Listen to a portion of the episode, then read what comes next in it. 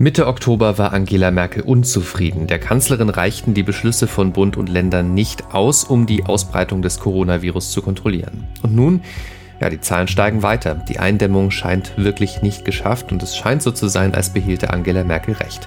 Heute nun wollen Bund und Länder nochmal beraten, neue härtere Maßnahmen beschließen und ein Entwurf für die Beschlussvorlage zeigt, ein Teil-Lockdown ist jetzt sehr wahrscheinlich. Sprechen wir drüber hier im Podcast am Mittwoch, den 28. Oktober 2020. Ich bin Henning Bulka. Schönen guten Morgen. Der Rheinische Post Aufwacher. Der Nachrichtenpodcast am Morgen. Bevor wir auf die Themen heute Morgen schauen, kurz der Blick aufs Wetter in NRW und da gibt es den ganzen Tag über viele Wolken, heute Vormittag und heute Abend auch mit Schauern, dazu 13 bis 15 Grad maximal. Morgen dann weiter viele Wolken und auch Regen bei ähnlichen Temperaturen. Am Freitag wird es dann etwas wärmer bis 17 Grad, auch dann aber hin und wieder nass von oben. Heute ist mal wieder Tag der Entscheidung. In einer Videokonferenz berät Kanzlerin Angela Merkel mit den Ministerpräsidenten der Länder.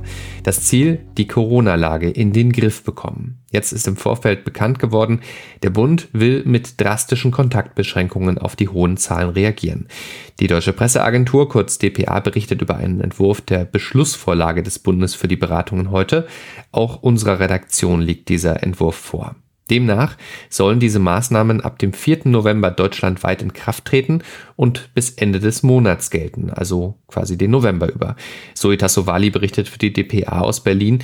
Es wird wohl doch einen ähm, ja, Teil-Lockdown geben, so kann man das nennen, wenn der Entwurf denn so durchkommt. Was steht denn da alles drin? Was ändert sich bald vermutlich für uns? Also ich fasse mal das Wichtigste zusammen. Erstens, es dürfen sich wohl nur noch Mitglieder aus zwei Haushalten treffen. Zweitens, Bars, Clubs und Kneipen sollen diesmal für vier Wochen dicht gemacht werden. In Restaurants kann man sich aber wieder weiterhin Essen liefern lassen oder selbst abholen, also so wie im Frühjahr. Drittens, auch Theater, Opern und Konzerthäuser müssen wohl in der Zeit wieder schließen.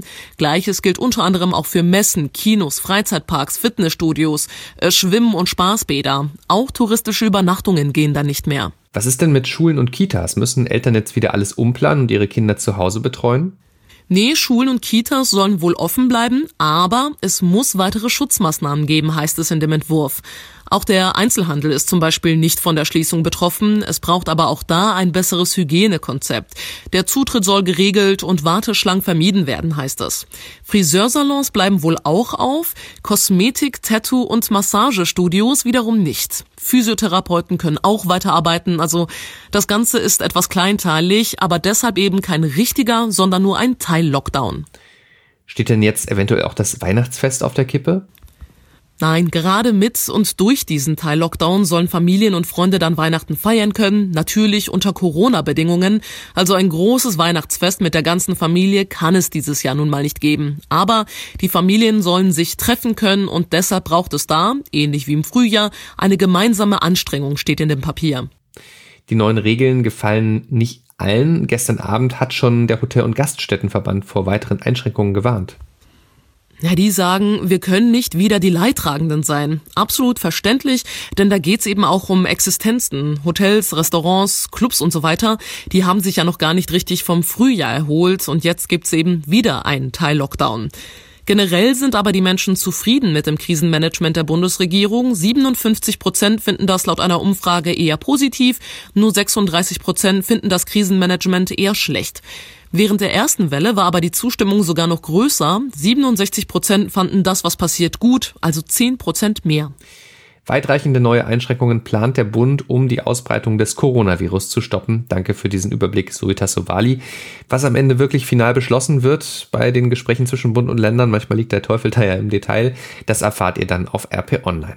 An dieser Stelle möchte ich Danke sagen an alle, die diesen Podcast, der ja für euch kostenlos ist, unterstützen und möglich machen mit einem RP Plus Abo. Vielen Dank dafür. Wollt ihr auch mit dabei sein? Dann gibt es ein gutes Angebot für euch und zwar ein Jahresabo für 34,99 Euro. Wirklich ein guter Preis. Geht ganz einfach auf rp-online.de slash abo-aufwacher. Sinnvoll angelegtes Geld. Ja, und klar, Geld ausgeben macht Spaß, besonders aber, wenn es nicht das eigene ist. Wenn der Staat ausgibt, also etwa der Bund, die Landesregierung oder die Kommune, dann sollte das natürlich möglichst verantwortlich passieren. Schließlich geht es um unser Steuergeld. Einmal im Jahr listet der Bund der Steuerzahler auf, wo staatliche Stellen seiner Ansicht nach mit dem Geld verschwenderisch umgegangen sind. Georg Winters aus der Wirtschaftsredaktion der RP hat sich den aktuellen Bericht angeschaut und NRW kommt ganze elfmal vor. Das ist ziemlich viel, oder?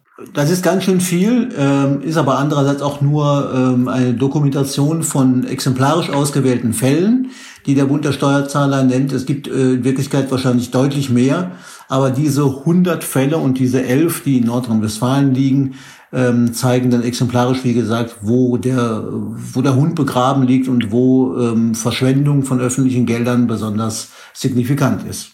Was gibt's denn für Beispiele für Verschwendung? Es gibt zum Beispiel, wenn wir bei Nordrhein-Westfalen bleiben, zum Beispiel eine wunderbare App, äh, an der sich sowohl Nordrhein-Westfalen als auch die EU mit Fördergeldern beteiligen. NRW hat mehr als 300.000 Euro in eine App namens Rendezvous gesteckt. Das ist natürlich ein Beitrag zur Förderung von Digitalisierung wird aber da an der Stelle ein bisschen fragwürdig, wo in diesem Werbevideo zwei Düsseldorfer zum Italiener wollen und am Ende dieses Werbevideos, in dem mehrere Vorschläge gemacht werden, empfiehlt ausgerechnet eine vegane Currywurst dem Nutzer den Gang in eine Pommesbude. Äh, das passt nicht so recht dazu.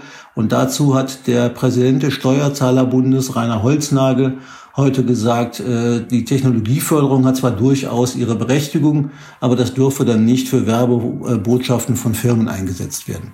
Was gibt's noch für Fälle? Es gibt andere Fälle wie die Köln Bäder GmbH, zu der gehören unter anderem zwei Fitnessstudios. Diese Köln Bäder GmbH soll den heutigen Erwartungen von Schwimmbadkunden an eine zeitgemäße und moderne Bäderlandschaft entsprechen, so formuliert es die Stadt Köln. Das Problem an der Geschichte, diese Gesellschaft macht seit Jahren zweistellige Millionenverluste. Dann gibt es beispielsweise diesen schönen Fall aus dem Tanztheater Wuppertal. Da hat das Tanztheater der einen Intendantin gekündigt und direkt eine andere eingestellt, obwohl es noch einen Streit vor den Arbeitsgerichten gab, den das Tanztheater am Ende verloren hat. Unter anderem auch deswegen, weil die Kündigung mangelhaft vorbereitet worden ist. Angeblich belaufen sich die Gesamtkosten auf einen siebenstelligen Betrag. Und ein etwas skurriles Beispiel ist ein Kunstprojekt in Monheim. Da gibt es einen Geysir an einem Kreisverkehr, der Wasserfontänen in den Himmel stößt. Aber um die Unwägbarkeit von Kunst äh, zu beschreiben, weiß kein Mensch, wann denn diese Wasserfontänen in den Himmel gestoßen werden sollen und worden sind. Äh, es gab Gutachten dazu, die weitere Kosten verursacht haben. Am Ende oder bisher muss man ja was sagen, kostet dieses Projekt, das eigentlich 415.000 Euro kosten sollte, ist bei knapp über 600.000 Euro gelandet. Woran liegt es denn, wenn Steuergeld verschwendet wird? Kann man das an irgendwas festmachen? Ja, die Frage ist, äh, wann das der Fall ist, schwer zu beurteilen. Immer da, ähm, wo man im Grunde sich fragen muss, sind diese Gelder ähm, zu Recht ausgegeben worden. Meistens kann man es festmachen an Kostenschätzungen, die weit entfernt sind von der Wirklichkeit. Man kann das an unrealistischen Zeitplanungen festmachen, an immer neuen Fristverlängerungen bei Projekten, die am Ende viel Geld kosten. Wir haben gerade akut äh, die mögliche Eröffnung des Berliner Flughafens im Blick. Das ist ein Paradebeispiel dafür, wo eigentlich Steuergelder verschwendet worden sind, weil irgendwo die, die Planungen überhaupt nicht zusammenpassen. An denen kann man es festmachen. Ähm, und der Bund der Steuerzahler hat auch darauf hingewiesen, dass solche Dinge durchaus strafrechtlich relevant sein könnten. Ähm, er hat zum Beispiel gefordert, die sogenannte Haushaltsuntreue in das Strafgesetzbuch aufzunehmen, also da, wo ähm, öffentlich Bedienstete im Grunde zu sorglos mit den Steuergeldern umgehen. Sie haben den Berliner Flughafen erwähnt. Wie steht denn NRW im Bundesvergleich da? Die Fälle, die der Bund der Steuerzahler heute aufgelistet hat, haben natürlich bei weitem nicht die Dimension ähm, des Berliner Flughafens. Es geht mitunter um, ähm, naja, ich sag mal sechs- bis siebenstellige Beträge. Die sind also noch weit entfernt von dem, was in Berlin passiert ist. Stuttgart 21 fällt mir gerade ein, war auch so ein markantes Beispiel, aber davon sind die NRW-Fälle noch weit entfernt. Das ändert aber unterm Strich nichts daran, dass äh, auch kleine Beträge von Steuergeldern nicht verschwendet werden dürfen. Aktuell gibt der Staat ja wegen der Corona-Pandemie viel Geld aus. Milliarden fließen in Rettungspakete oder beispielsweise auch in die Kurzarbeit. Wie steht denn der Bund der Steuerzahler dazu? Haben die das gesagt? Ja, das hat er getan. Ähm, Holznagel, der Präsident des Bundes der Steuerzahler, hat klar gesagt, natürlich müsse der Staat in der aktuellen Situation auch den Unternehmen helfen. Aber es sei ebenso wichtig im gleichen Moment, dass sich die Kriterien für die Hilfe klar an Corona orientieren. Und es gibt auch Beispiele dafür, dass der Staat ähm, da einspringt, wo die Corona-Krise gar nicht das Problem war. Ähm, er hat sich in vielen Fällen an Unternehmen beteiligt vor der Corona-Krise schon. Und da bemängelt der Bund der Steuerzahler ganz klar, dass es in vielen Fällen schon beim Einstieg eigentlich ein Ausstiegsszenario wieder hätte geben müssen. Und das hat es nicht gegeben. Bestes Beispiel dafür ist die Commerzbank. An der hat sich der ähm, Bund 2008, 2009 in der Finanzkrise beteiligt. Er hätte mehrfach die Gelegenheit gehabt, auszusteigen, hat das nicht getan. Und heute ist die, ähm, liegt der Börsenwert der Commerzbank bei ungefähr 10 Prozent von dem, was er mal vor zehn Jahren ausgemacht hat. Infos zum Thema Steuerverschwendung in NRW. Dankeschön, Georg Winters. Schauen wir jetzt noch auf alles, was sonst heute Morgen wichtig ist. Fast hätte es gestern Abend die Überraschung gegeben, bis kurz vor Schluss führte Borussia Mönchengladbach im Champions League Spiel gegen Real Madrid, doch am Ende stand es dann doch nur 2 zu 2. Frage an Sebastian Musemann von der BLR für die DPA. Die Stimmung bei Gladbach war da wahrscheinlich eher nicht so gut anschließend, oder? Absolut, denn Gladbach hat bis zur 87. Minute ein super Spiel gemacht und mit 2 zu 0 geführt. Aber dann? Äh, nur in der Schlussphase. Es ist, es ist ärgerlich. Das haben wir jetzt das zweite Mal erlebt schon und ähm, ja, da müssen wir dran arbeiten. Denn genau schon wie im ersten Spiel gegen Inter Mailand haben die Fohlen die Führung nicht über die Zeit gebracht. Deswegen war die Enttäuschung bei Torhüter Jan Sommer nach dem Spiel bei Sky durchaus nachvollziehbar. Trotzdem können die Gladbacher viel Positives aus dem Spiel mitnehmen und groß Zeit zum Ärgern bleibt ja auch nicht, denn bereits am Samstag geht's in der Bundesliga gegen Leipzig. Danke, Sebastian Musemann. Das andere Spiel des Abends hat der FC Bayern gewonnen mit 2 zu 1 gegen Lok Moskau. Heute gibt es noch zwei Begegnungen mit deutscher Beteiligung in der Champions League. Borussia Dortmund spielt zu Hause gegen Zenit St. Petersburg und RB Leipzig trifft auswärts auf Manchester United. Im Prozess um den Tod eines Zweijährigen in einem Gelsenkirchener Schwimmbad wird heute das Urteil erwartet. Angeklagt ist die Tante des Jungen. Sie hatte auf das Kind aufpassen sollen. Laut Staatsanwaltschaft hatte die Frau bei dem Unfall im Juni 2019 mit dem Handy telefoniert und war einen Moment unaufmerksam.